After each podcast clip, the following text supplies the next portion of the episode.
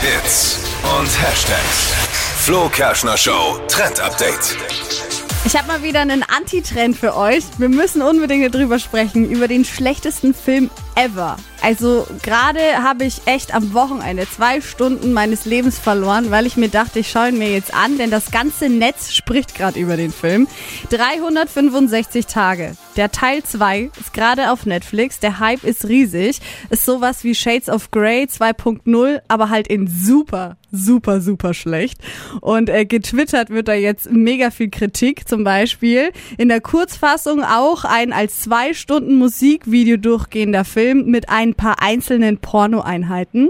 So kann man das sagen. Also Dick ich wird auf, hat auf einmal große Ohren. ne, ich, äh, wie heißt der? 365 Tage oder wie ich sag, ein Jahr. Oh, ja. Wow. Also ich wollte euch hier nur in dem Trend-Update sagen, ähm, geht lieber spazieren, auch wenn es regnet. Tut einfach alles, außer diesen Film anzuschauen. Ihr spart euch Jetzt da guckt einiges jeder. an Zeit. Jetzt guckt Ja. jeder. Nein, nein, lasst das.